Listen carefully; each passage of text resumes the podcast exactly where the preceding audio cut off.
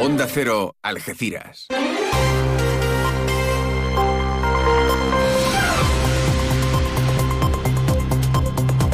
Más de uno. Noticias del campo de Gibraltar con Alberto Espinosa. Muy buenos días, señoras y señores. Tiempo para conocer la información del campo de Gibraltar en este martes 9 de enero de 2024. Ya lo saben, se lo venimos contando. La Mancomunidad de Municipios del Campo de Gibraltar junto a la empresa Argis han anunciado una bajada drástica de la presión del agua a partir de la jornada de mañana que provocará incluso la eliminación del suministro por la noche en zonas altas. El ministro principal de Gibraltar, Fabián Picardo, ha pronunciado su tradicional discurso de Año Nuevo y dice ahora que será en el primer semestre de este año 2024 cuando quede claro si habrá o no acuerdo con la Unión Europea sobre Gibraltar. Precisamente el Tribunal de Magistrados del Peñón ha vuelto a emitir una orden de arresto contra el pescador de la línea Jonathan Sánchez, acusado de usar redes ilegales el pasado mes de agosto. Ya saben que no se ha presentado en dos ocasiones a la cita judicial. El alcalde de la línea, Juan Franco, muestra su satisfacción porque el Plan General de Ordenación Urbana sigue avanzando en los trámites y podría estar aprobado para el verano de este año que está arrancando.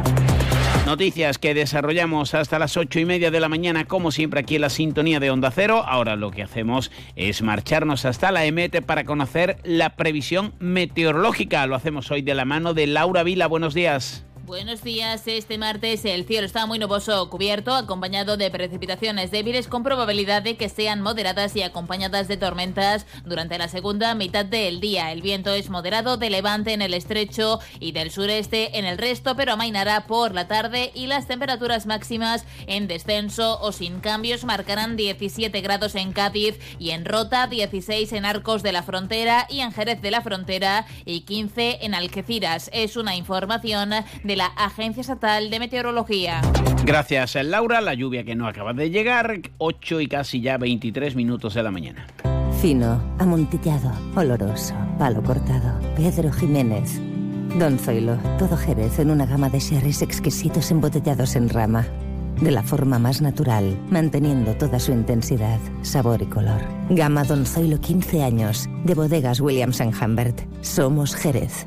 Disfruta con un consumo responsable.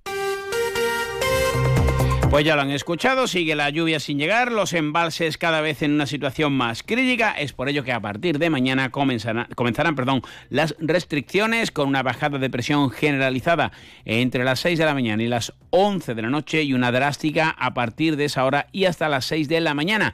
En las eh, zonas altas eh, de los municipios obviamente prácticamente no habrá agua, se hacen llamamientos a la responsabilidad y empiezan las reuniones de coordinación. Susana Pérez Custodio es la presidenta de la Comunidad de Municipios. Pasan por el riego de jardines y zonas verdes, tanto públicas como privadas, la limpieza de viales, fuentes ornamentales, duchas y surtidores públicos, piscinas privadas y lavado de vehículos fuera de establecimientos autorizados. Importante en este punto es pedir la colaboración ciudadana y la colaboración a los ocho municipios de la comarca, ya que eh, están informados desde la semana pasada las distintas alcaldías de que este miércoles día 10 comenzaban las restricciones.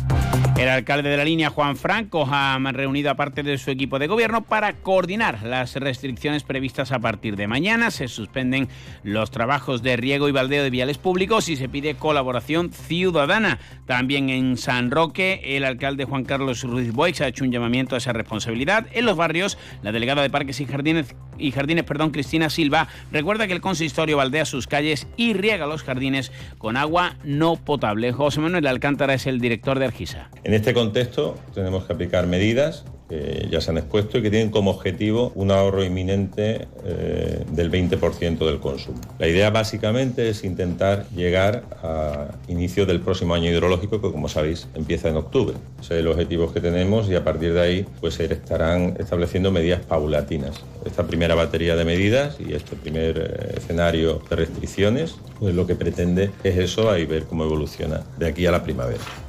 8 y casi 25 minutos de la mañana les contamos las noticias del campo de Gibraltar aquí en Onda Cero. 89.1 FM.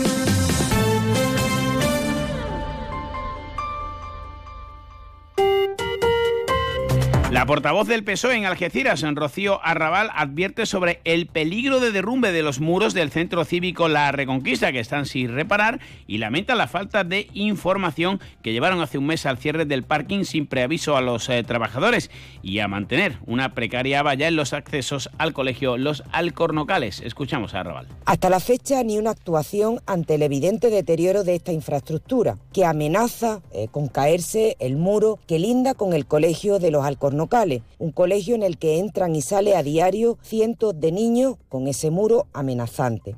Esta situación, provocada por la inacción del gobierno del Andaluce, el ayuntamiento ya ha respondido recordando que es una obra ya contratada que va a comenzar en breve y a la que el PSOE votó en contra. El consistorio va a rehabilitar este centro cívico con cargo al, remanente perdón, de tesorería de la Diputación Provincial. María Solanes, delegada de Hacienda. Realmente los señores del Partido Socialista no dejan de sorprendernos. Eh, ahora piden la rehabilitación del Centro Cívico La Reconquista. Una rehabilitación que ya está en marcha, que está adjudicada a una empresa por valor de aproximadamente 200.000 euros y que además el propio Partido Socialista de Algeciras votó en contra en la Diputación de Cádiz de que se nos diera esa subvención al Ayuntamiento de Algeciras para ejecutar esa obra que inminentemente va a empezar. Una vez más, el Partido Socialista vuelve a demostrar que siempre va en contra de lo bueno que le pueda suceder a Algeciras.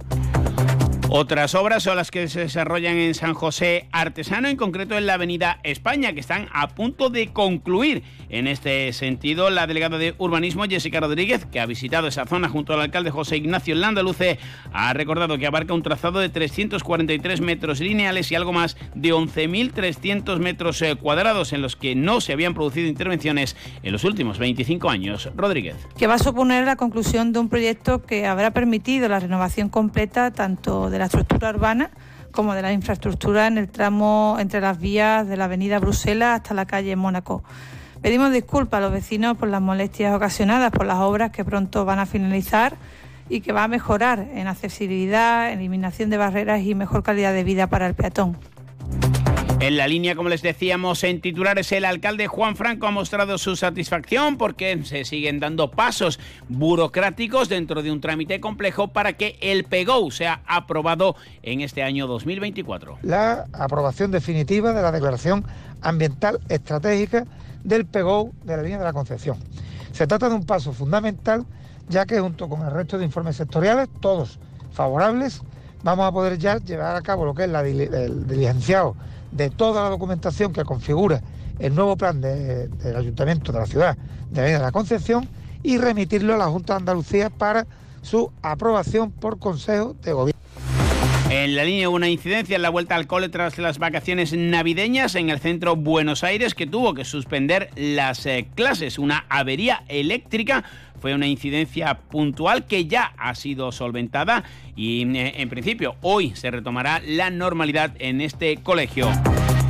El Ayuntamiento de la Línea también ultima la ubicación de nuevas farolas LED con paneles fotovoltaicos en distintos puntos de la ciudad. Se han recibido 156 báculos y 286 farolas compactas para instalar en zonas con deficiencias de cableado eléctrico. El objetivo es abarcar aquellas zonas en las que no es posible o conveniente realizar canalizaciones eléctricas, iniciando así su instalación con carácter paulatino en distintas zonas de la ciudad. El Pleno de los Barrios ha aprobado las em, personas y entidades que serán homenajeadas el 28 de febrero con motivo del Día de Andalucía. En esta edición, representantes de las asociaciones de vecinos de Santa Rosa, Lazareto, El Pozo, de la Asociación de Personas con Discapacidad La Montera, Bahía de Palmones, la Asociación de Alzheimer Barreño y La Parrilla, que han sido los encargados de proponer los galardonados, entre otros la Residencia Escolar de San Isidro o el artista eh, Juan Manuel Ruiz Carrasco El Zapatero. Además, el premio premia la solidaridad recaerá en Herminia Pecino García. Y sepan también que en San Roque ha quedado licitada la construcción del recinto ferial de San Enrique mediante procedimiento abierto simplificado, una construcción que tiene una consignación presupuestaria de 1.400.000 euros. Ocho y media, Alcina, más de uno aquí en Onda Cero.